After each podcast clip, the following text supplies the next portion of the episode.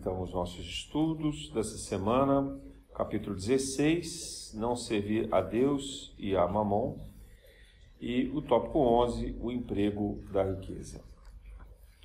É interessante pensar que Kardec compreendeu de Jesus a sua preocupação com o empreendimento da riqueza. Né? Ele ele trouxe essa percepção de não servir a Deus e a Mamon. Isso é uma, isso é uma, uma, uma, uma temática, né? uma, uma discussão ética, digamos assim, de, toda, de todo o ensinamento judaico, principalmente porque os judeus passaram por cativeiro de diversos outros povos, quer dizer, eles foram escravizados de diversas outras nações que adoravam muitos deuses, eram politeístas.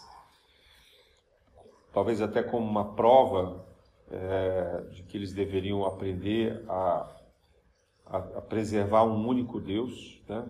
Era, no caso deles, Javé, Javé. E essa, essa norma, essa lei que foi criada por Moisés, ela surgiu naquele momento em que eles estavam no Sinai. É, Jesus então, Jesus não, desculpe, Moisés recebe as tábuas da lei, né? mas, mas, quando Moisés desce do monte, ele vê o bezerro, o bezerro de ouro que tinha sido construído pelos judeus. Os judeus estavam desesperados, estavam ali no deserto, não vinham chegar à terra prometida e estavam com saudade, vamos dizer assim, das oferendas que eles faziam aos deuses no Egito. E os deuses no Egito eram deuses que trocavam favores. Né? Como é que a gente traduz isso hoje na linguagem do Espiritismo? É aquela compreensão é, das oferendas, né? das pessoas que procuram espíritos para troca de favores. São os trabalhos, principalmente com energia negativa, Algumas nem são negativas, são oferendas, mas que de qualquer maneira é uma troca de favor, né? é uma troca de fluido vital e que exige uma contrapartida. Na verdade, são os contratos que algumas pessoas fazem com espíritos de baixa vibração. Então, não são espíritos elevados, porque os espíritos elevados não pedem nada em troca. Fazem a caridade, dá de graça o que de graça recebesse. Mas tem muitos espíritos, não necessariamente espíritos trevosos, mas espíritos que estão atrasados no processo de evolução e que se prestam então a trocar favores. São esses tipos de espíritos que a gente encontra é, quando vai em, em, em videntes, né? essas pessoas que fazem leituras de quiromancia, tarô, adivinhação em geral, ou nas casas que oferecem trabalhos, né? que onde se faz trabalhos. Então, os trabalhos que a gente vê nas ruas, nas florestas, né, e etc. Estou falando aqui de oferendas, não de sacrifícios. Os sacrifícios são mais graves, porque quando se tem sacrifício de animal, aí nós estamos falando de energia negativa mesmo, e são espíritos trevosos. Acontece que os judeus sabiam dessas práticas, que eles aprenderam nesses cativeiros, na Babilônia, na Síria, na, na Caldeia e lá no, no Egito, então eles conheciam essas práticas e eles estavam desacreditados sobre o futuro deles, sa saíram do Egito sem levar nada, foram né, exilados de lá, saíram refugiados de lá, combinado, Moisés combinou com o faraó, depois os, os egípcios saíram perseguindo eles, então eles estavam de fato muito carentes, muito necessitados ali naquele deserto. E não tinham ideia de quando chegariam e se chegariam na, na tal terra prometida. Né? Eles estavam ali é, muito inseguros, muito descrentes do futuro deles. E eles tentam fazer o quê? Se refugiar, então, nessa condição nessa, de, de, uma, de um misticismo, de uma, de, um, de uma troca de favor para que tivessem algum, algum benefício, algum conforto e etc. É muito interessante essa passagem dos judeus. É isso que é celebrado na Páscoa. Né? A, origem da Páscoa é justamente essa passagem. Páscoa é passagem.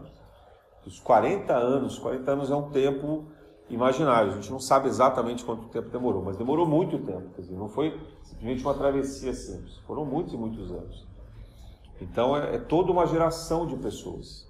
Tanto que por conta dessa construção do bezerro de ouro, dessas crendices, ah, aquilo serviu para eles como uma prova e eles não puderam, essa geração não alcançou a terra prometida, que seria hoje, hoje é Israel, né? o país Israel, a Palestina, a Judéia, etc. Então eles, eles foram assim, pela, pela, pela leitura lá da Bíblia, eles falam amaldiçoados. Né? Na verdade é que eles não, não tiveram a passagem da provação, eles não conseguiram se purificar, não conseguiram se desprender para, para atingir essa terra prometida. E os filhos deles, netos aqui, conseguiram atingir. Quem, quem tiver curiosidade, vale muito a pena estudar uh, esse período do Antigo Testamento. E tem muitos livros que falam sobre isso também, tem várias palestras. Eu recomendo. E tem aquele filme antigo, né?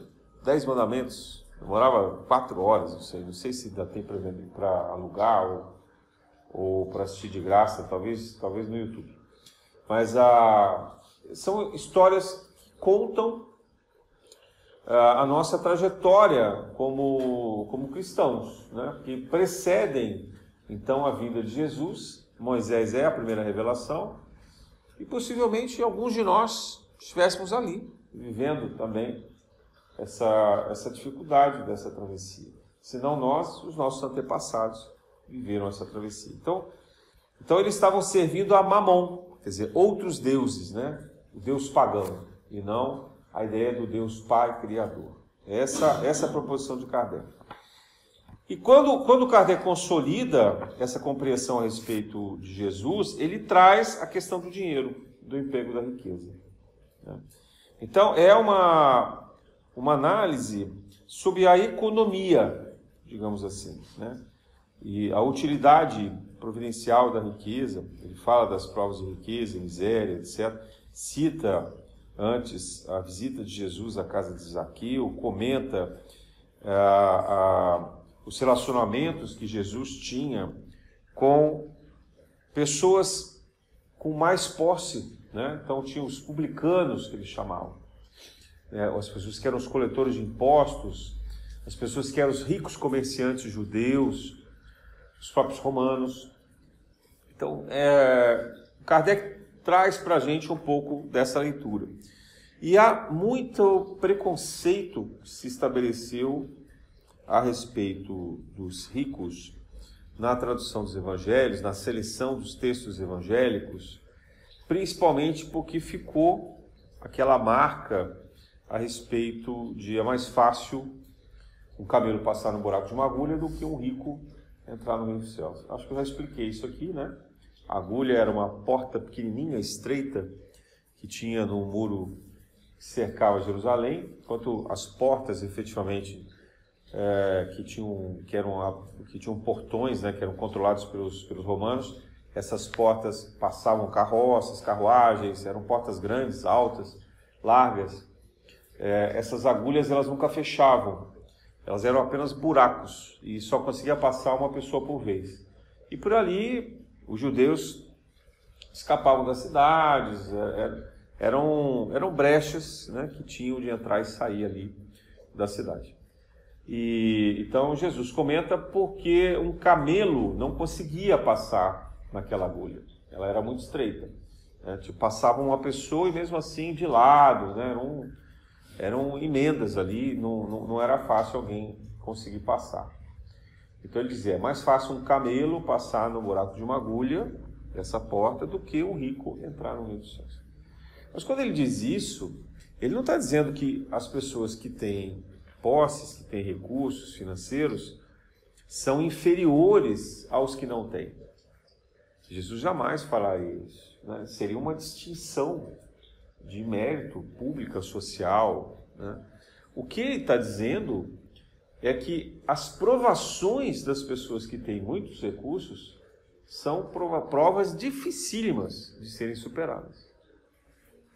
E no Espiritismo a gente encontra depoimentos é, que dizem que grande parte de nós, quando podemos escolher o nosso plano de reencarnação, que a gente pede para vir na pobreza. Aí você fala assim, nossa, mas por que, a gente pede isso, né? Já que se a gente pode pedir, por que, que a gente não pediu para vir rico, né? Exatamente porque a gente veio em muitas e muitas encarnações em condições de ricos, digamos assim, mas que não foram bem sucedidas. Então, a riqueza, o que, que, ela, o que, que ela traz para a gente, né? nesse contexto aqui que Kardec nos coloca do, sobre o emprego da riqueza? Kardec já está dando a saída, né? a solução aqui nesse tópico. É, o problema da riqueza e da questão econômica está numa palavra-chave que é partilha. A, a história da riqueza na nossa civilização humana demonstra uma ligação muito intensa com o egoísmo. Acho que era esse o tema que eu vi o Gustavo publicando lá, como se fosse egoísmo.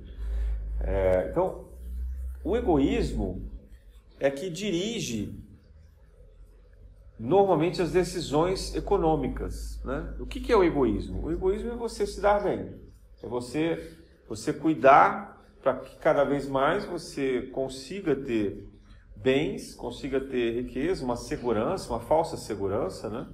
sobre o seu futuro, para você e para as pessoas que você ama, de quem você gosta. Isso vale tanto no ciclo é, de família, quanto num ciclo de sociedade. Então, por exemplo, a gente vê que as nações que são ricas é quase como se fosse assim um crescimento desse entorno. Então, é, sou eu, a minha família, os meus amigos, a minha comunidade. Então, aqueles, então, alguém que tem uma habilidade de gerar riqueza acaba ajudando os outros no seu entorno e quando você vê ele faz a comunidade dele. Mas o país vizinho pode ser pobre. Né? Ou quando essa extensão aumenta um pouquinho, então se chega no continente. Então, quando a gente olha hoje, por exemplo, a Europa, toda ela é rica. Né? Embora financeiramente haja um questionamento se ela já não está quebrando, falida, com problemas graves. Mas, de modo geral, eles até se uniram. Né? A Europa hoje é um, um contingente econômico unificado, a comunidade econômica europeia. Então isso é uma prova muito dura. Por quê? Porque atravessando o Mediterrâneo, bem próximo deles ali, há uma pobreza imensa no norte da África. Há uma pobreza imensa na Europa Oriental e depois na Ásia Central. Né? As pessoas que vêm como refugiados que buscam ali. E para nós que acreditamos em reencarnação, quem são esses refugiados? Nada mais, nada menos do que os antepassados dos próprios europeus, né? às vezes os pais, avós, bisavós, que encarnaram lá do outro lado do Mediterrâneo, passando necessidade, porque foram fracassados, digamos assim, na prova da riqueza, voltam numa nação como refugiados, numa nação pobre, em guerra, pedindo asilo. Né? E aí os familiares agora recusam esse amparo. Então vão fracassar de novo também. Então, a prova da riqueza, ela é uma prova de egoísmo. Ela é uma prova de orgulho, de vaidade, de egoísmo. É a prova da onde eu salvo o que é meu. Eu salvo aquilo que eu acho que eu mereço, aquilo que me pertence, seja porque a minha inteligência, a minha sagacidade, a minha astúcia me permitiu fazer, ou por sorte, por herança, né, por ter nascido ali naquela condição mais benéfica e assim por diante. E a gente não consegue abrir mão é, de parte dessa riqueza, senão numa condição muito pontual, muito específica, que é aquela caridade dirigida, que na verdade nem chega a ser caridade, porque ela é mais um ato civil, né? um ato voluntário, onde é uma, é uma caridade pública, é uma, é uma responsabilidade social. É, como a gente vê grandes empresas que fazem projetos sociais e aí faz aquela propaganda maravilhosa, né? Patrocínio de, né? Então isso perde o senso da caridade, porque a caridade ela não pode ter um interesse. A caridade ela tem que ser capaz do desprendimento. Isso, isso é uma coisa muito chocante para o um mundo materialista. É uma coisa difícil de compreender. Né? Como assim? eu vou fazer uma caridade, eu não vou divulgar que eu estou fazendo caridade. Né? Então a gente pega alguns, algumas pessoas famosas né, lá fora, nos Estados Unidos, Europa, etc., onde se tem mais dinheiro, e a pessoa doa um milhão de dólares. Né? E ela anuncia que ela doou milhão de dólares. E a gente acha, uau, incrível, doou um milhão de dólares para algo de caridade. Aí a gente vai ver, ela tem dedução do imposto de renda. Então, no fundo, no fundo, aquilo nada mais nada menos passou do que um projeto de planejamento fiscal. Né? Quer dizer, eles são muito pragmáticos. Eu não estou dizendo que isso é ruim, hein? veja. Eu estou só discutindo o paradigma do que é materialismo e da espiritualidade. Então, uma sociedade que é espiritual, baseada na caridade espiritual, é uma sociedade que procura o bem comum. Ela não está procurando o bem individual. E é isso que boa parte dos discípulos e até mesmo dos apóstolos tiveram dificuldade de entender em Jesus. Porque quando Jesus dizia assim, que ele era o rei, quando ele falava do reino dele e do reino do pai dele, os judeus achavam que ele, na condição de Messias, seria um rei como Davi, como Salomão. Um rei rico, um rei poderoso. Então, aqueles judeus que buscavam isso em Jesus, pensavam em Jesus como um salvador materialista. Era o salvador que ia fazer com que os judeus fossem o povo que ia mandar nos outros povos. Então, os judeus venceriam a guerra contra Roma e contra todos os outros povos ao redor. E ao invés de os judeus ficarem subjugados, como historicamente aconteceu, os judeus passariam a ser os poderosos. E os outros povos seriam escravos dos judeus. Vejam que, que visão antagônica, né? É uma visão materialista. Porque era a visão possível para eles. Né? Eles não conseguiam pensar no mundo solidário. Hoje a gente não consegue pensar no mundo solidário. Né? É, tão, é quase impossível para a gente imaginar um mundo sem dinheiro. Né? Vocês conseguem pensar acordando de manhã, indo trabalhar e não receber salário por aquilo? ou abrir uma loja, um comércio e não cobrar pelo que você está comercializando, né? que houvesse uma outra troca, né? uma coisa que não fosse moeda financeira, né? alguma coisa que tivesse um valor em si mesmo. É difícil a gente imaginar uma sociedade assim. Mas nós temos um exemplo muito perto da gente. E que dá muito certo até hoje, de certa forma, de certa maneira, que é a sociedade indígena. Né? Os indígenas nunca tiveram dinheiro. Quando o indígena acordava de manhã para caçar, ele ia caçar para ele e para a tribo. Ele não acordava assim, ah, hoje eu vou matar minha fome vou caçar para mim, o resto que se dane. Né? Não. Então eles tinham toda uma organização, ah, se a gente vai fazer artesanato para comercializar, aquilo, o dinheiro né, é fora da tribo. Mas dentro da tribo, não tem dinheiro. Dentro da tribo, cada um trabalha para todo mundo. As tarefas são divididas. E não há uma, necessariamente uma graduação de importância do trabalho. Há sim uma importância daquele que é o melhor guerreiro, o, né, o melhor caçador. Isso sim, há, há, uma, há uma meritocracia que eles estabelecem mas, mas isso não faz com que ele seja, que ele tenha mais direitos de riqueza, etc. Estou falando de uma sociedade indígena original, né? originária. Estou falando de hoje um índio moderno que o cacique pode ter uma picape importada, né? e os outros lá passam fome. Que isso também pode acontecer. Não é isso que estamos falando. Estamos falando aqui de uma sociedade indígena original. Estou falando de indígena, mas qualquer povo antigo, aborígene, etc., os povos originários, eles tinham essa condição de vida simples, sem as moedas. Né? Então, a moeda é ruim? Não, não é ruim. O dinheiro é ruim? Não, o dinheiro não é ruim. Jesus nunca falou mal do dinheiro. Tanto que ele disse, dai a César o que é de César. Né? Quando ele fala do óbolo da viúva, ele valoriza até a atividade dela, de lá ter a coragem, desprendimento, etc., de fazer aquela doação. Mas Jesus não está questionando a organização social. O que ele está tentando desmistificar é que um povo ou uma pessoa ou uma família se coloque numa condição de maior importância do que os outros, numa condição de dominação. Né? Jesus também não está vindo fazer uma pregação comunista. Ah, todo mundo então é igual, nivela por baixo, né? Por quê? Porque isso também não funciona dessa maneira. Não adianta você fazer tudo igual. Os exemplos que a gente tem das colônias espirituais é, demonstram que há uma hierarquia, há um modelo de governança, há até uma forma de remuneração e pagamento que não é dinheiro. Né? É uma forma que tem a ver com a sua doação para a comunidade, é um critério de medição do seu esforço para o bem comum. Então, o mundo de regeneração caminha para isso. Quanto tempo vai demorar para isso acontecer? Ninguém sabe, né? só Deus. Mas, em algum momento, isso vai acontecer. Vai haver uma, uma, uma modificação financeira no planeta, e a gente já tem uma fragilidade disso muito grande. É muito difícil se compreender por que, que uma moeda vale mais do que a outra. Né? Por que, que o dólar vale 5, 6 vezes mais do que o real? Né? Ou o euro, ou o yuan chinês, etc. É muito difícil a gente justificar isso. Né?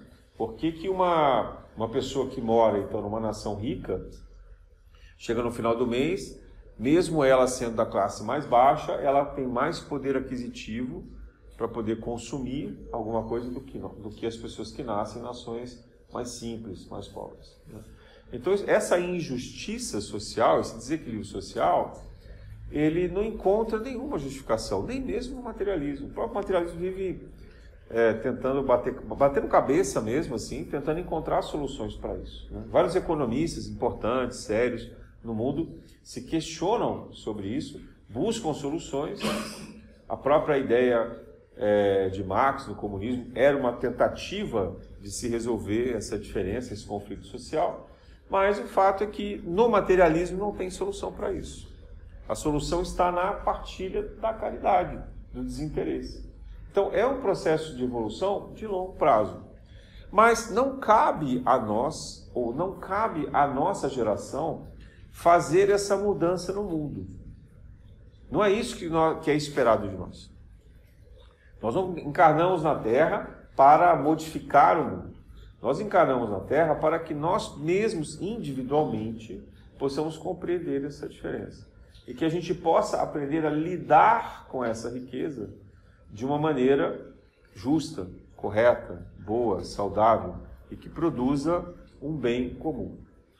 Né? Então, que a gente não vire escravo, digamos assim, dessa riqueza, que a gente não fique atrelado a ela de uma forma que nos desvie, nos distraia dos outros, é, das outras, das outras condições que de fato nos levem à espiritualidade. Então isso é uma uma proposta muito prática de Jesus, né? Você fala assim, ah, mas Jesus então tratou da economia? Tratou, né? Ele faz uma proposta prática. Jesus nunca escreveu nada, não tem nenhum tratado sobre nenhum tema. Tudo para Jesus era. Eu vou mostrar para vocês na prática. Como é que se faz? E aí ele, ele consegue conviver. Não há diferença entre o rico e o pobre na condição humana. Jesus trata igual. O que, que Jesus despreza naqueles que são os mais ricos? É a oportunidade que eles tiveram de esclarecimento e não terem feito uso disso, que é exatamente o ponto de Kardec é, o emprego correto da riqueza. Então, diz assim: olha, se você tem a chance de vir com mais recursos, se nascer numa família que tem um bom padrão social, econômico, você tem uma casa, você tem um carro, você tem a condição de viajar, de estudar, faça bom uso disso. Porque senão você está perdendo a encarnação. Ah, Há alguns, alguns indicadores, a gente está no mês que fala da prevenção do suicídio, né, setembro. Então, há alguns indicadores que apontam que nações muito ricas desenvolvem é, índices altíssimos de suicídio. Por quê? As pessoas perdem o propósito, o sentido. Nós aqui, nesse grau de simplicidade, de pobreza grande que o Brasil vive, né, são muitos muitos milhões de pessoas que vivem abaixo da linha de pobreza, já na miséria no Brasil, e, e muitos outros milhões que vivem na linha de pobreza, então não são nem classe média, né? isso, isso é muito mais do que a grande maioria dos brasileiros. Então o Brasil é uma nação essencialmente pobre, embora o país seja rico, país tenha recursos minerais, recursos naturais, a produção é, industrial rica, mas a desproporção da distribuição dessa riqueza é absurda, é abissal. Então, nós somos uma nação de pobres, mas o país é rico. Entende a diferença? Então, nesse, nesse contexto, o que acontece? As pessoas que vêm é, em condições de, de, de viver de uma forma mais confortável tem o dever de estudar e gastar o tempo, gastar o tempo na geração de riqueza e melhor distribuição das condições sociais para que essa, para que o país tenha um equilíbrio, vamos dizer assim, e que todo mundo possa ter as condições de educação, de saúde, né, de, de equilíbrio social, de modo mais justo, mais correto, mais equitativo. Então, quando a gente vai para um país onde todo mundo nasce bem, de vida, essas pessoas acordam e falam assim: ah, eu não preciso trabalhar, a família tem dinheiro no banco. Né? É, tem alguns países até que, que dão dinheiro para as pessoas, países muito ricos, em que se você não quer trabalhar, o Estado te dá dinheiro, salário mínimo grande, não é o salário mínimo brasileiro, não. Você aqui, sei lá, 6 mil reais, um dinheiro bom, um dinheiro grande. Né? Ah, ah, você vai fazer um cursinho lá, então você não quer trabalhar, é só estudar. Tá bom, então a nação te dá isso. Né? É, te dá saúde, de gasto, te dá várias coisas. Então, você tem algumas nações em que as pessoas são muito ricas. Então a pessoa acorda né, e diz assim, ah, o que eu vou fazer da minha vida? E aí ela começa a buscar entretenimento. Porque ela tem que preencher o tempo dela. E quando a gente fala em entretenimento, você começa com música, com leitura, mas aí aquilo chega uma hora que né, você não tem nada para fazer, você está na ociosidade, aí você acaba caindo aonde? Nas drogas. E isso vai desencadeando processos cada vez mais críticos, mais crônicos. Dali para provocar um suicídio não é muito difícil. Falta de sentido.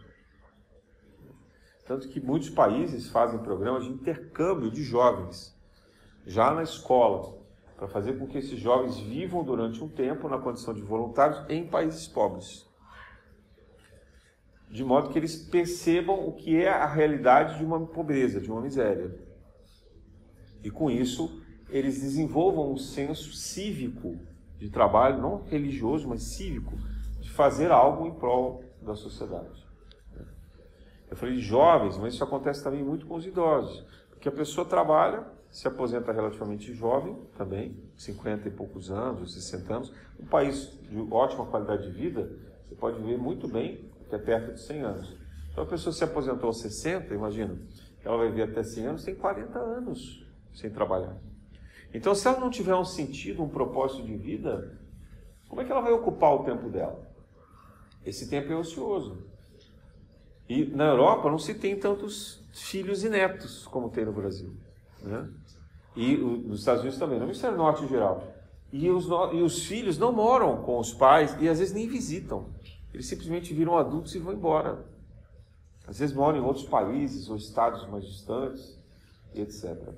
Então, essa convivência familiar que a gente tem no Brasil, juntar a família no domingo para almoçar junto, ou comemorar os aniversários, as festas, ou estar presente o tempo inteiro, não é comum no hemisfério norte.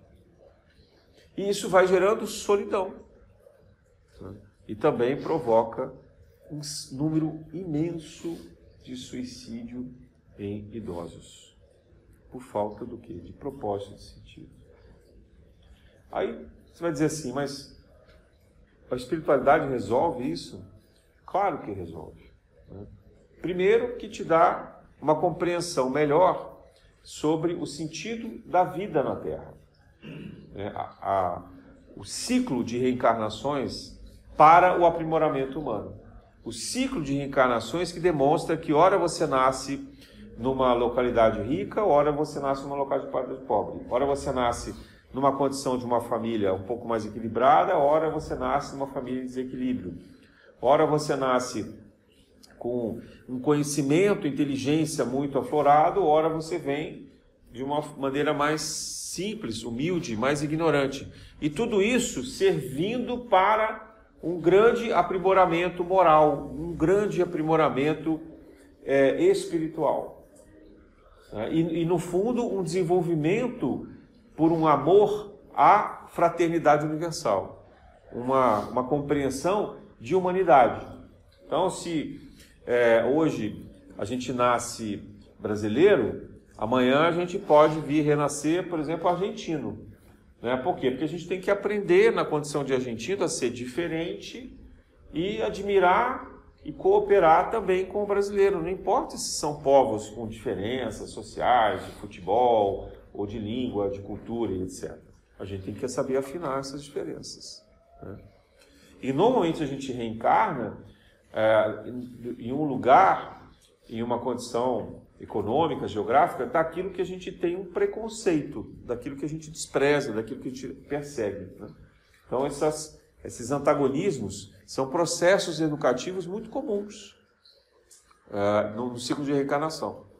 Então, a fé, a fé raciocinada, a compreensão, o estudo, a compreensão da importância da reencarnação cria um novo paradigma de comportamento. Então, ao invés de eu viver na ociosidade, eu falo assim: ah, tá bom, eu não preciso trabalhar. Eu tenho dinheiro, eu tenho condições de me manter bem, né, de uma forma confortável e saudável. Então, eu tenho que fazer uso, o melhor uso possível desses recursos. Então, eu vou é, criar programas, por exemplo, de inserção social dos países mais pobres eu vou patrocinar projetos, ou eu vou me mudar para um país mais pobre, onde eu possa levar educação, saúde, a minha habilidade profissional, eu posso desenvolver lá de uma forma filantrópica. Ou eu vou, é, mesmo onde eu moro, procurar imigrantes, refugiados, etc., que sejam carentes, população de rua, e que precisem de um acolhimento, de um amparo.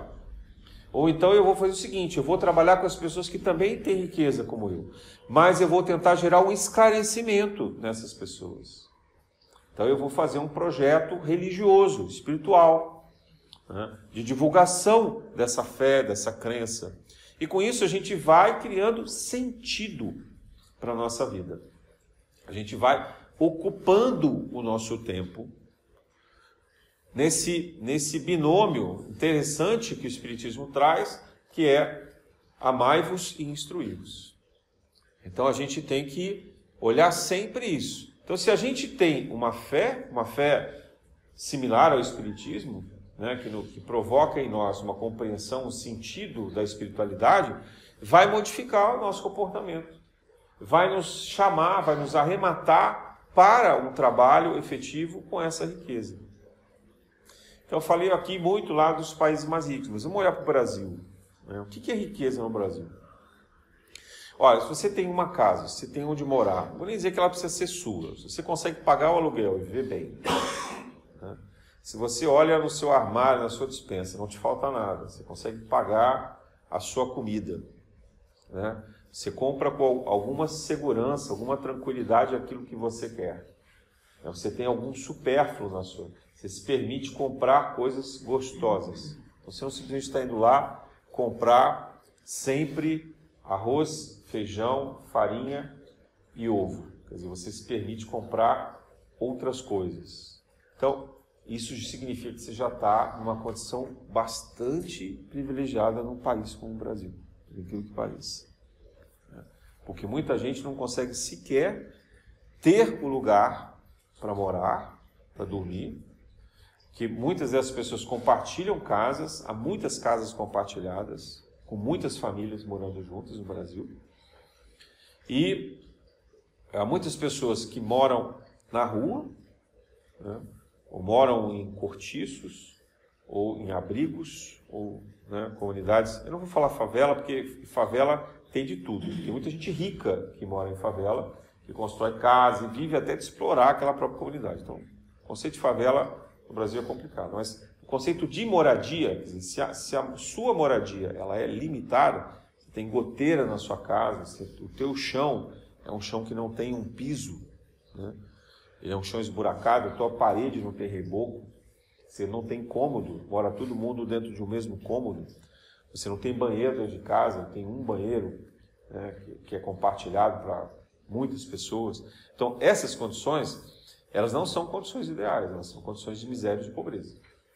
Mas se você tem uma casa com vários cômodos, né, como diz o IBGE, quantos banheiros tem na sua casa? Tem mais de dois banheiros? Então você está muito bem, né, porque você já não precisa ficar na fila. Né? Imagina uma casa onde compartilham 10 pessoas, tem um banheirinho apertadinho, todo mundo quer ir no banheiro na mesma hora, como é que você faz?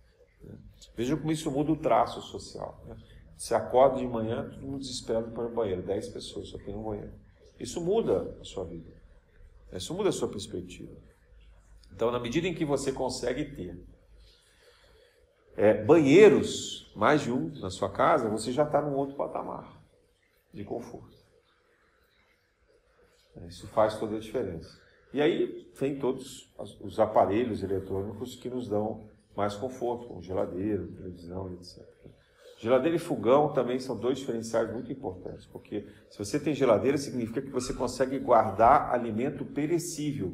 Ou seja, você faz comida hoje e você pode comer por até três dias a comida que você fez, que ela está saudável. A geladeira conserva. Né? Ou se você pode fazer congelar. Então você pode comer várias semanas aquela comida que você fez. Né? Tem gente que faz isso. Eu lá em casa costumo fazer também arroz e feijão. Sozinho eu acabo congelando e vou descongelando e comendo aos poucos. Né? Para não ter que fazer toda semana, todo dia. É, então, esse, essa, essa condição já faz da gente pessoas privilegiadas. E quanto mais a gente tem, maior é a condição que a gente tem também de, e a obrigação de compartilhar essa riqueza. Veja, o Evangelho não diz em nenhum momento que a gente tem que pegar aquilo que nós trabalhamos para conquistar e dar para as pessoas, e, né, assim, como se, se aquilo não tivesse um valor, não tivesse um mérito. Jesus não fez isso. Jesus herdou a casa dele, do pai, José, a carpintaria, e ele não doou para os pobres. Ele deixou para a mãe. Ele criou a condição da mãe viver. Provavelmente a gente não sabe detalhes disso, né? Mas muito. Ele tinha a, a, a Bíblia e os Evangelhos apócrifos apontam que Jesus tinha irmãos ou primos muito próximos, possivelmente eram filhos de José do primeiro casamento, mas que ele sempre teve uma atividade muito empreendedora. Então, provavelmente ele deixou a família dele em condições de sobreviver bem e a mãe também, ele não ia jamais abandonar a mãe. Isso seria razoável pensar que o filho, se ele fosse filho único e a mãe viúva, ele não poderia abandonar a mãe, ele teria que continuar trabalhando para sustentá-la. Então, ele sabendo que ele inclusive morrer na cruz aos 33 anos, ele prepara o caminho de subsistência da mãe. E quando ele está na cruz, ele pede para que João cuide dela. Então veja como Jesus tinha uma visão econômica da organização social. Né? E ele exerceu uma atividade econômica como marceneiro, talvez até outras atividades depois. A gente fala em marcenaria, mas era uma marcenaria, carpintaria, pedreiro, era uma coisa assim meio que ligada à construção, que é o que se fazia na cara. Meio artista, né? artesão.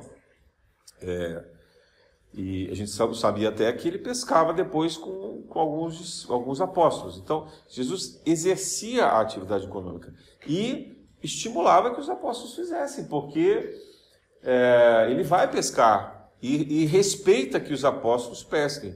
E nem todo mundo era pescador. Você tinha apóstolos ali que eram comerciantes, que exerciam essas atividades. É. Da mesma maneira, quando ele convida alguns a morar com ele, que eram ricos, então esses abrem mão, que seria difícil você continuar a ser cobrador de impostos e seguir Jesus, né? era contraditório.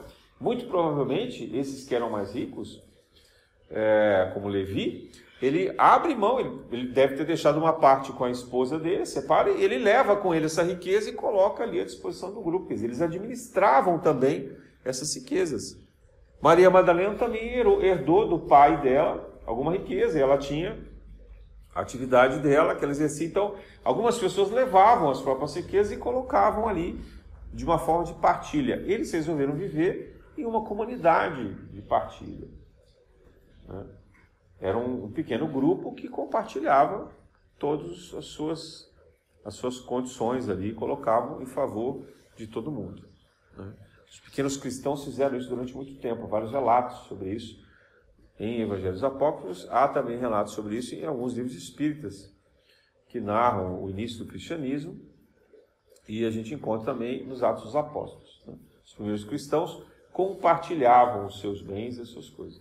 Embora, às vezes, morando nas suas próprias casas, tendo a sua independência, não significa que eles doassem tudo, né? mas eles ajudavam é, aquele grupo, especialmente os que se dedicavam com exclusividade ao trabalho da divulgação do Evangelho de Jesus.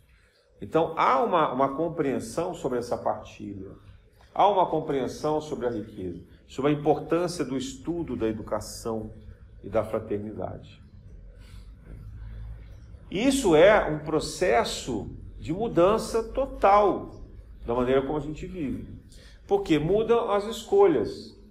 Você fala assim, ah, naquela época era mais fácil fazer isso, né? Não tinha shopping center, né? não tinha viagem internacional da maneira que a gente tem hoje, não tinha que ficar comprando carro, não tinha celular, né? Não tinha um monte de coisa que tem hoje. Ah, não tinham isso, mas tinham outras coisas. Né? Também se fazia viagem, as pessoas andavam de navio, se quisesse, quem tem dinheiro, ia conhecer a Grécia, ia conhecer o Egito, né? muitos lugares bonitos para se visitar. Né? A Síria e etc., Roma. Então tinha viagens também. E o comércio era muito intenso, o comércio, comércio de especiarias, o comércio de pedras preciosas, o comércio de vestimentas, né? as roupas, é, a tintura das roupas deixavam, da, tinha um preço, um valor enorme. A púrpura, por exemplo, era produzida a, por intermédio de um animal marinho muito raro que conseguia fazer como se fosse a tinta da lula, né?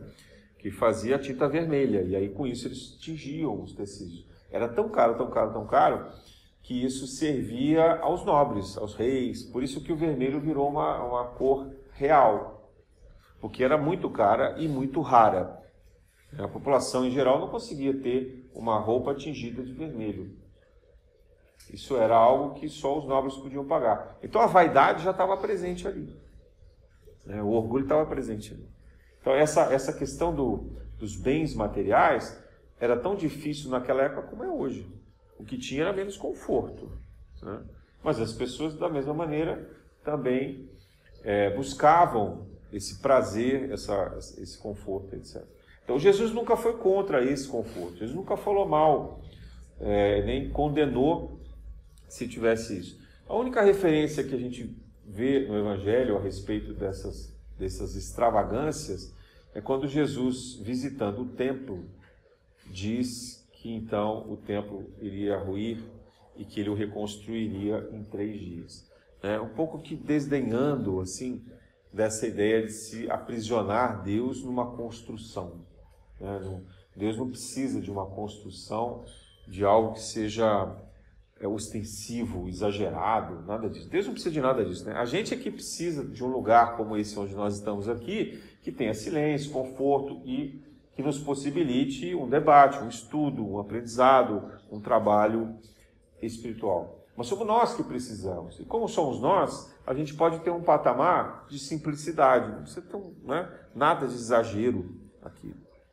Então, essa, essa compreensão da riqueza passa, veja, de uma maneira muito, muito razoável pela ideia de bom senso.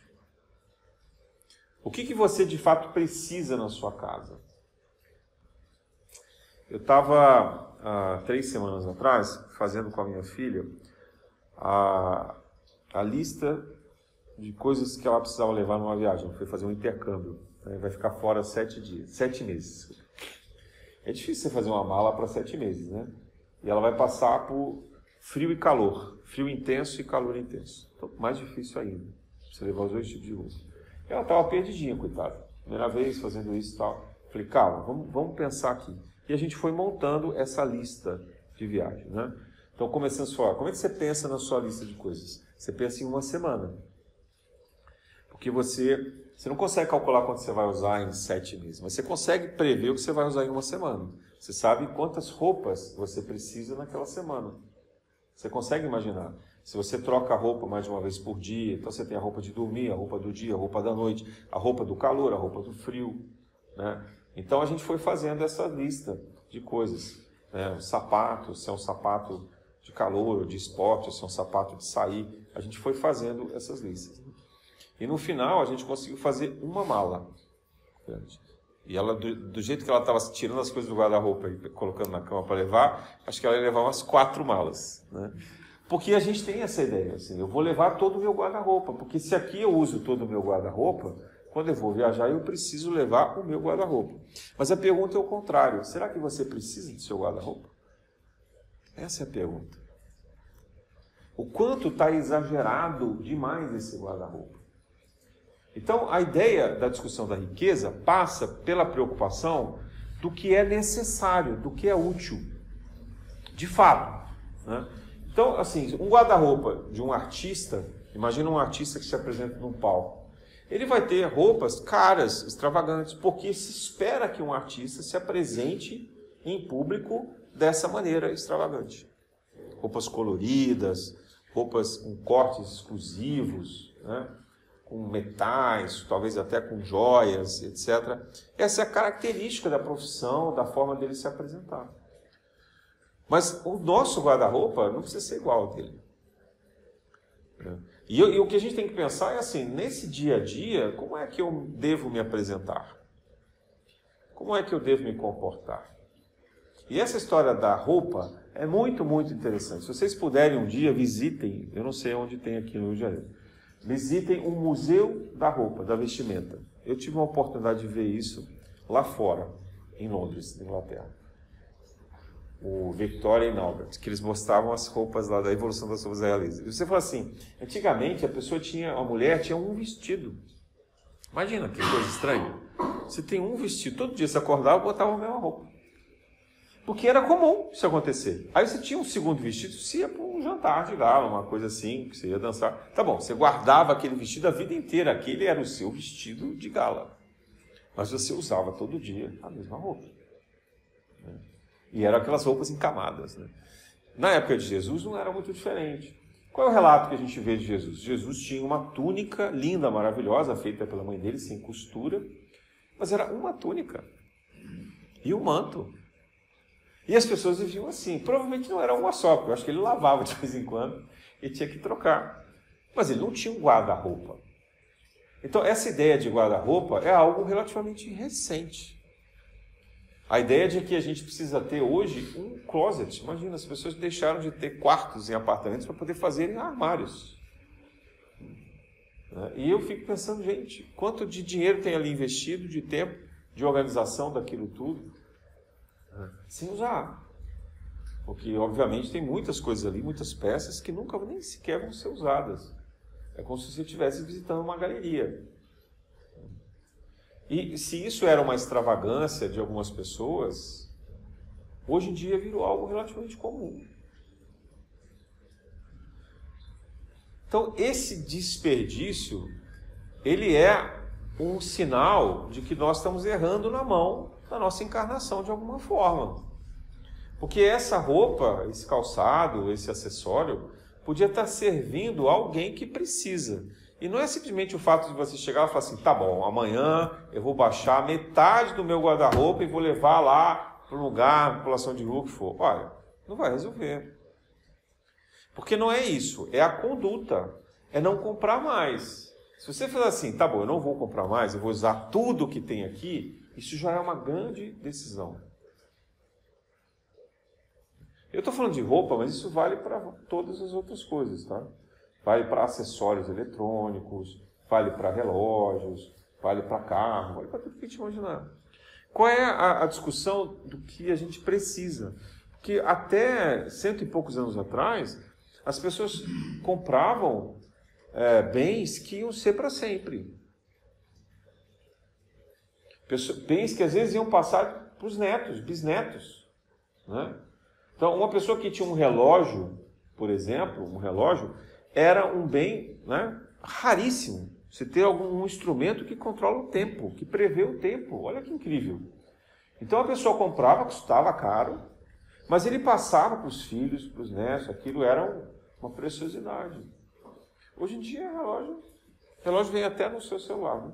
Se você quiser comprar, não sei quanto custa, tão baratinho. Tudo quanto é aparelho tem micro-ondas, tem, tem relógio de parede. Então, relógio não é um bem mais importante. Mas a gente, a gente perdeu um pouco dessa referência, sabe? As pessoas tinham, ao invés de ter carro, tinham carroça. As carroças eram consertadas. Ninguém pensava assim, não, agora eu vou trocar de carroça. Saiu um modelo que tem um para-choque novo, lindo e maravilhoso, né? Uma lanterninha que colocaram ali. Não tinha essa necessidade. Né? Eles buscavam comprar um bem que fosse durável. Então vejam a diferença. Ah, mas não tinha extravagância? Claro que tinha extravagância. Tinha muitos nobres que tinham vários palácios, também tinham muitas roupas, tinham servos, escravos, assim por diante. O desperdício sempre existiu, mas a gente tem que pensar na classe comum das pessoas. E se lá atrás a extravagância, o exagero existia nas classes nobres, hoje existe de um modo geral na sociedade. A produção de lixo, de descarte, é absurda. Isso é tão grave, tão grave, que há não muito tempo atrás, eu estou falando 10 anos no máximo, as coleções de roupas, calçados, acessórios, eram quatro vezes, quatro vezes por ano. Quer dizer, elas seguiam as estações. Né? Então você tem coleção de verão, coleção de inverno, outono e primavera. Então fazia-se quatro coleções por ano. Algumas lojas faziam só duas. Né? Verão e inverno no Brasil era muito comum. País tropical, quente e frio. A gente quase não tem inverno. Né? Então é quase como verão e primavera. Né? Hoje em dia, me surpreende é, ler que tem lojas que fazem coleção a cada semana. Então, mas não é o fato da loja fazer, né? É, se a loja faz, é porque tem consumidor. Então tem gente trocando de roupa toda semana. Isso não tem mais nada a ver com as estações do tempo. Ou seja, as pessoas não suportam mais repetir roupas. E com a história das redes sociais, isso piorou. Porque a pessoa sai numa foto e ela publicou aquela roupa, ela não quer mais repetir essa roupa. Ela vai querer publicar uma foto com outra roupa. Aí aquela roupa ela só usou para tirar aquela foto. E ela está descartando aquela roupa, aquele acessório, ou o local onde ela está. Daqui a pouco ela não se contenta mais com a casa dela, porque ela tirou muitas fotos das, da casa dela. Veja que, que insanidade a gente está criando na nossa cabeça.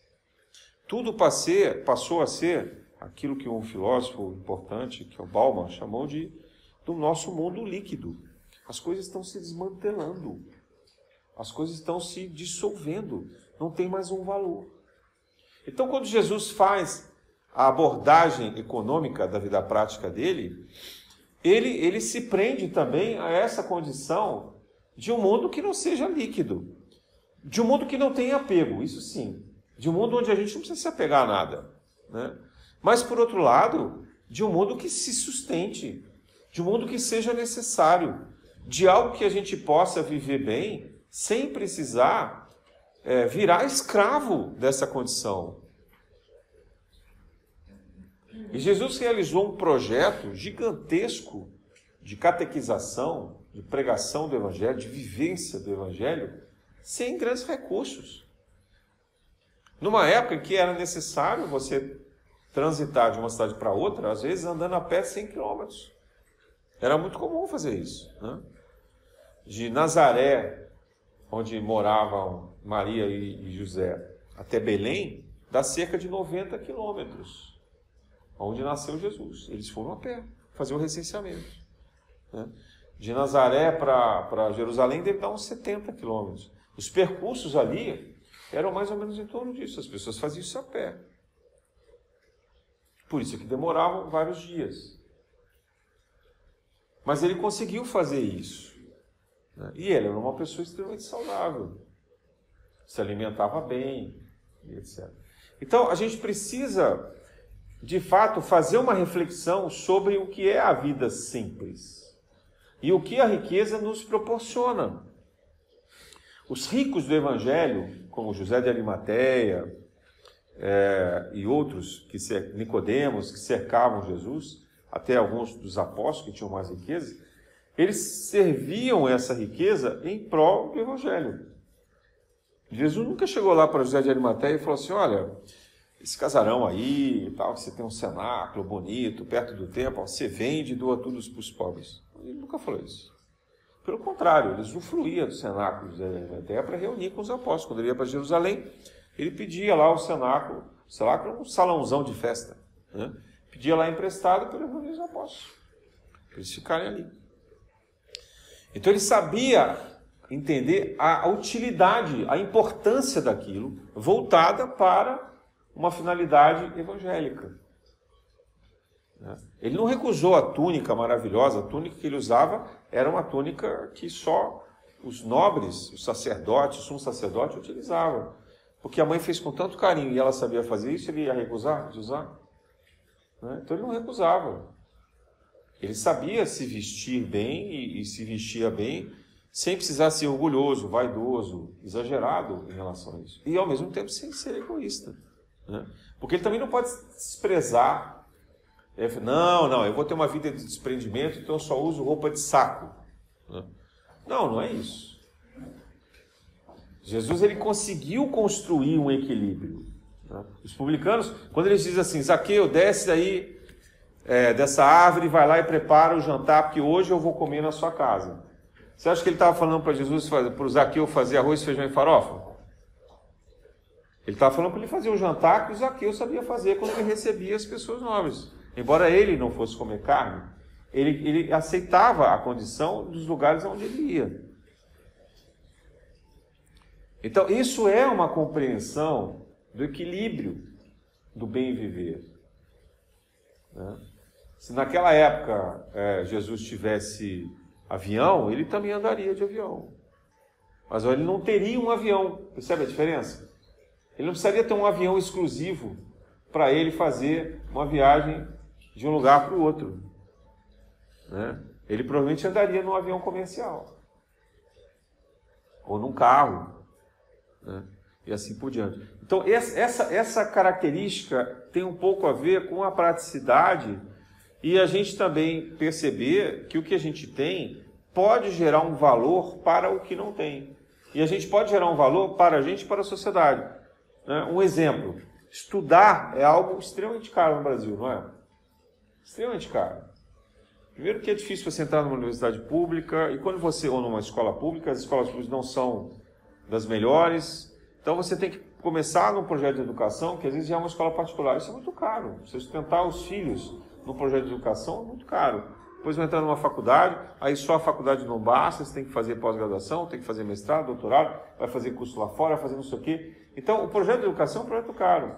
Se a gente tem recursos e a gente aplica na educação dos filhos, ou na educação de pessoas que precisam, a gente apadrinha pessoas que também precisam estudar, que estão próximas da gente, a gente está fazendo uma grande caridade. E se a gente puder adicionar a esse estudo o viés espiritual, aí sim a gente coroa essa condição. Porque não adianta querer educar os filhos para que eles sejam milionários. Eles vão se tornar cada vez mais egoístas e mais materialistas. Então, o projeto de educação também é o projeto de humanidade, é o projeto de fraternidade. E a gente tem que saber escolher as escolas, tem que saber escolher os caminhos que levam a isso e dar o nosso exemplo em casa. Então, a riqueza, ela tem uma finalidade de instrução, dentro do sentido do, do Evangelho segundo o Espiritismo, que é o instruir-se, mas também o do amar-se, de gerar a fraternidade. Usar dos recursos que a gente tem para unir a família, fazer os festejos, né, compartilhar com a família uma forma de que ali não seja um ambiente de fofoca e de intriga, mas que seja um ambiente de integração, de respeito, de fraternidade, isso sim também é importante. É, então a gente tem que, tem que saber usar isso. Veja, Jesus O primeiro milagre dele conhecido, divulgado no Evangelho, é transformar os odres de água em vinho. Então, ele estava nas bodas de casamento. Se Jesus condenasse os festejos, se ele condenasse a riqueza da maneira como, como se pinta hoje, né, como se diz de forma tão extrema, ele sequer teria ido àquele, àquelas bodas, porque era de uma família extremamente rica, próximo da, da onde ele morava. Era uma família extremamente tradicional. Então ele não iria lá prestigiar esse desperdício de riqueza. Ele não só vai, como a mãe, preocupada, porque os vinhos tinham sido contra, comprados em menor quantidade do que o necessário, ainda convence Jesus a criar vinho, né? a, trans, a, a, a transmutar a água em vinho, materializar o vinho. E o vinho era muito melhor do que qualquer vinho que a gente tomaria hoje comprando no supermercado. Né? Era um vinho de excelente qualidade. Então, Jesus, se ele é capaz de fazer isso, ele não condena o nosso bem-estar. Ele não condena a felicidade. É, é, claro, olha aqui, não estou defendendo que ninguém se embriague, por favor, não me interpretem mal. Não é isso que eu estou dizendo. E nem Jesus pensou nisso. Mas o que interessa é o sentido da fraternidade. É o sentido do bem-estar, do bem-querer, do amar-se efetivamente. Né? Então, essa, essa ideia é o que nós devemos praticar na riqueza. E a riqueza que a gente está falando aqui não é daquele que é soberanamente rico. Esse Jesus está dizendo: é mais fácil um camelo passar no buraco de uma agulha do que aquele rico entrar no reino dos céus. Porque a prova desse rico é imensa. Imagina um cara que é dono de um banco, um cara que é dono de uma, uma empresa multinacional. Eu vi uma menina que ela renunciou, acho que a 90% da herança que ela recebeu, se não me falha a memória, é da empresa Bayer. BASF, não sei, uma empresa alemã, né? BASF, pode ser. E, e aí ela renunciou a essa riqueza toda. E gerou um caos assim. No... Como assim uma pessoa consegue renunciar a essa riqueza toda? Eu disse, oh, não preciso disso para ser feliz. Eu nem quero, isso vai me trazer infelicidade. Eu não sei se o gesto que ela fez foi de caridade. Não sei detalhes da história. Talvez ela tenha tido apenas um gesto é, político, né? um gesto um gesto com uma decisão prática, materialista. Não sei, não importa. O que importa é, ela teve um senso de, ela teve um bom senso, uma percepção de que essa riqueza, ao invés de ajudar, atrapalha. É, e tomara que ela tenha tomado a decisão correta de destinar essa riqueza em benefício comum da sociedade. Então, isso é um gesto é, importante de preocupação com aqueles que têm muita riqueza. Porque se você tem muito dinheiro que você sequer consegue gastar ele todo, né, o que você está fazendo da sua vida em relação a isso? E não deve ser fácil para alguém que tem muito dinheiro fazer caridade de verdade. Porque imagino quantas pessoas chegam para ele e falam assim: ah, dou aí um pouquinho para minha fundação aqui, dá aí o um dinheiro para minha ONG, né? E, e pessoas contando histórias, políticos e várias outras coisas, né? Ou então é, tentando doar dinheiro para acabar com a miséria na África e esse dinheiro é desviado para governos, para políticos, para armamentos, para não sei o quê. É muito difícil você conseguir fazer uma caridade consistente. Né? O, a solução do mundo não está na riqueza, não está em você reorganizar a economia e dizer assim, ah, agora vamos acabar com a pobreza. Não é isso. A gente lá no trabalho que a gente faz no café da manhã com a população de rua, a gente sempre discute isso. O que, que a gente poderia fazer que, que de fato transformaria a vida dessas pessoas? Não adianta distribuir dinheiro. Né? Mesmo que a gente levasse todo o dinheiro do mundo. Não é o dinheiro, a falta de dinheiro que leva as pessoas a morar na rua. Há toda uma questão emocional, familiar, psicológica, às vezes de dependência química.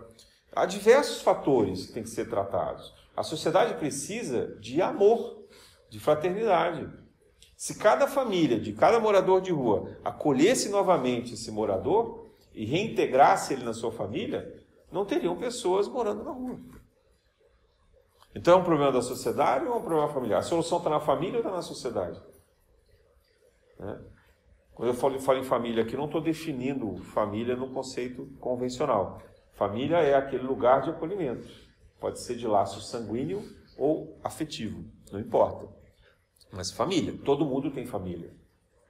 Todo mundo tem um laço de família. Você pode ignorar a sua família, você pode não gostar dela, mas todo mundo tem um laço de família. Né? Muito raro alguém que está completamente abandonado no mundo e não conseguiu sequer fazer amigos em que se possa apoiar como família. Então, a solução do evangelho é a fraternidade. A fraternidade está na família, gente. Está nos laços de família.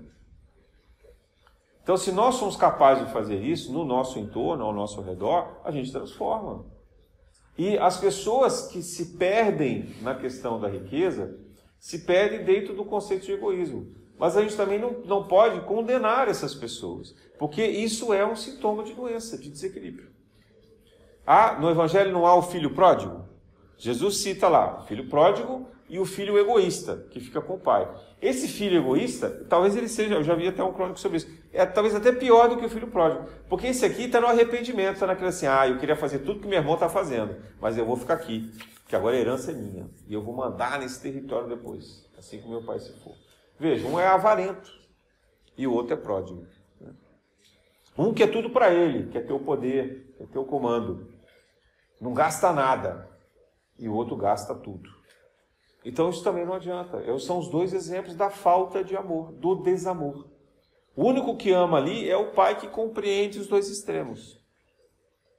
E que é capaz de ir lá e mandar cortar, matar um novilho né, criticado na, na parábola do, do, do filho pródigo, né? O pai, quando chega o filho pródigo, ele manda matar o novilho novo para celebrar. E o filho que fica em casa, que é o avarento, diz: Como assim, meu pai? Você nunca me deu um novilho? Eu estou aqui o tempo inteiro servindo a você para festejar com os meus amigos, para poder fazer alguma coisa, e você recebe aí o meu irmão, que é um abusador, que é um gastador, que é um fanfarrão, e você vai matar um novilho que é caro, é, é o, é o é o bem mais precioso que a gente tem aqui para poder festejar a volta dele.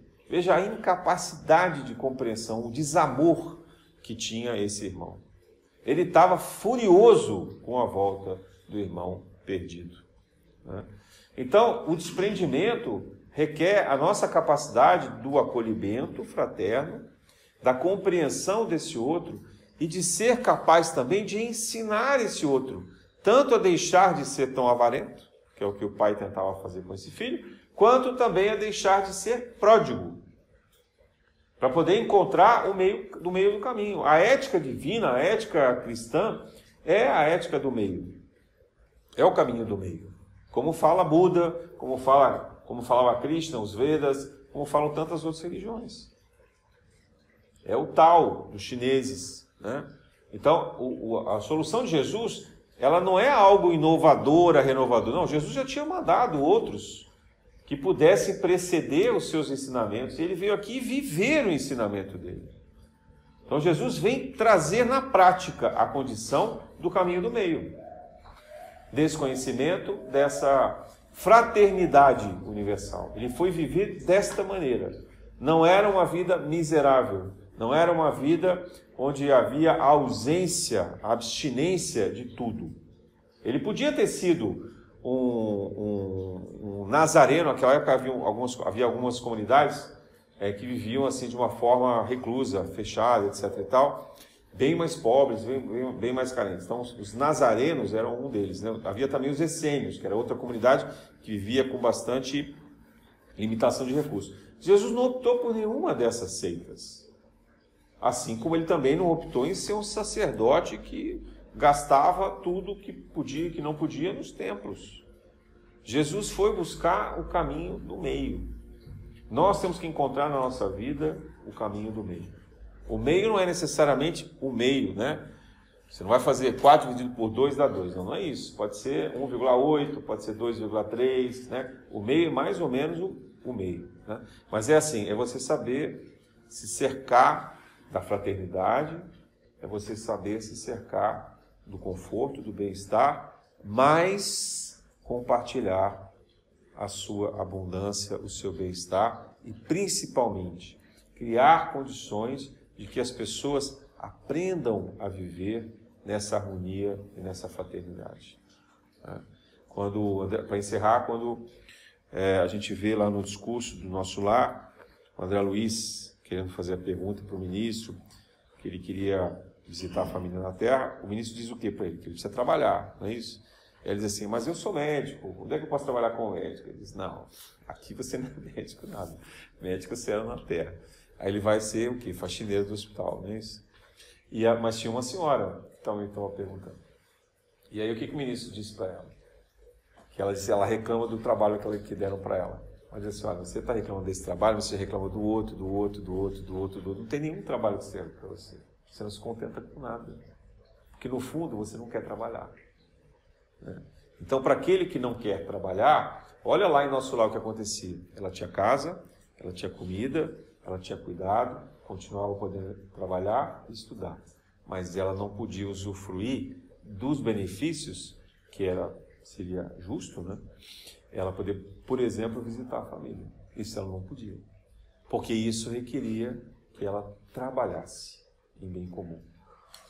Então nós também precisamos aprender essa economia espiritual, que se baseia principalmente na fraternidade e no bem comum.